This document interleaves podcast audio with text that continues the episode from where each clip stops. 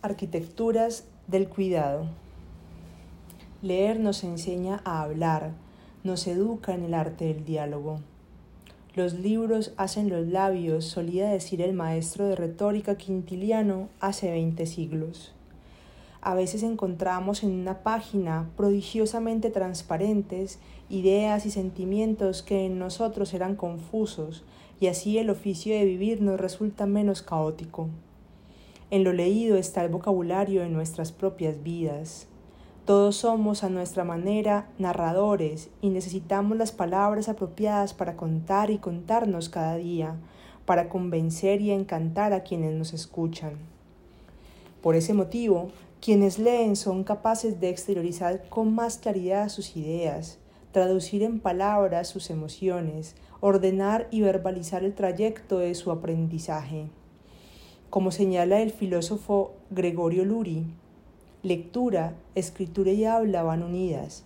Por medio de la lectura reforzamos el significado de las palabras que creemos entender y aprendemos palabras nuevas. Los niños que leen más hablan y escriben mejor. Nuestro fracaso escolar es básicamente un fracaso lingüístico y lo es incluso en matemáticas. Durante más de dos décadas, el equipo de investigación del psicólogo Mark Taylor de la Universidad de Oxford analizó los hábitos cotidianos de casi 20.000 jóvenes. Ninguna actividad practicada fuera de la escuela demostró una influencia tan poderosa sobre el futuro como leer por puro placer.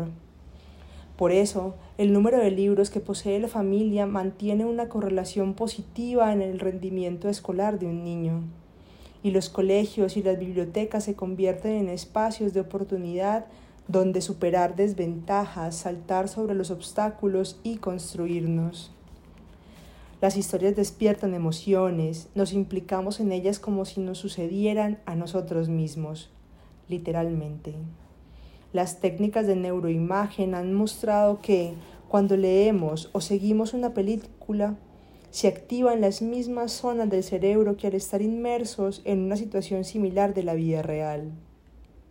Los relatos bien contados invaden lo más íntimo, liberan sentimientos callados, nos rozan el corazón.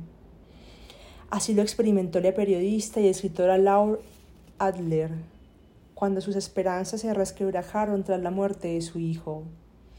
En los atroces primeros meses creyó que nunca podría reponerse, pero el azar colocó en sus manos una novela de Margaret Duras, encontrada por casualidad en una casa alquilada para el verano.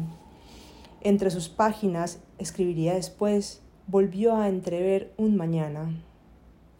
La lectura de esa novela suspendió el tiempo, me llevó a otro lugar.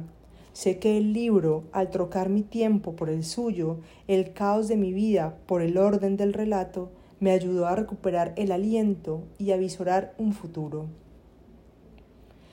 Pero leer no solo nos enseña a superar desniveles y reparar ruinas, es también gimnasia que vela por nuestra salud. Los neurólogos están descubriendo que se cuenta entre los mejores ejercicios posibles para mantener ágil el cerebro. Cuando leemos, trenzamos los miembros de la percepción, de la memoria y del razonamiento, y ese entretejer mental frena la degeneración cognitiva. Ahora mismo, mientras la mirada acaricia y descifra estas letras, tras el umbral de los ojos, el cerebro se electriza y se inunda de actividad. Los psicólogos recomiendan la lectura para la rehabilitación de daños neurológicos y como método preventivo del Alzheimer y otras enfermedades degenerativas. Los libros ofrecen un gimnasio asequible y barato para la inteligencia en todas las edades, y tan solo por ese motivo sería aconsejable incluirlos en la educación desde la más temprana infancia y mantenerlos a lo largo de toda la vida. La lectura es la ebullición de nuestras neuronas, un Big Bang luminoso en el recinto de nuestra mente.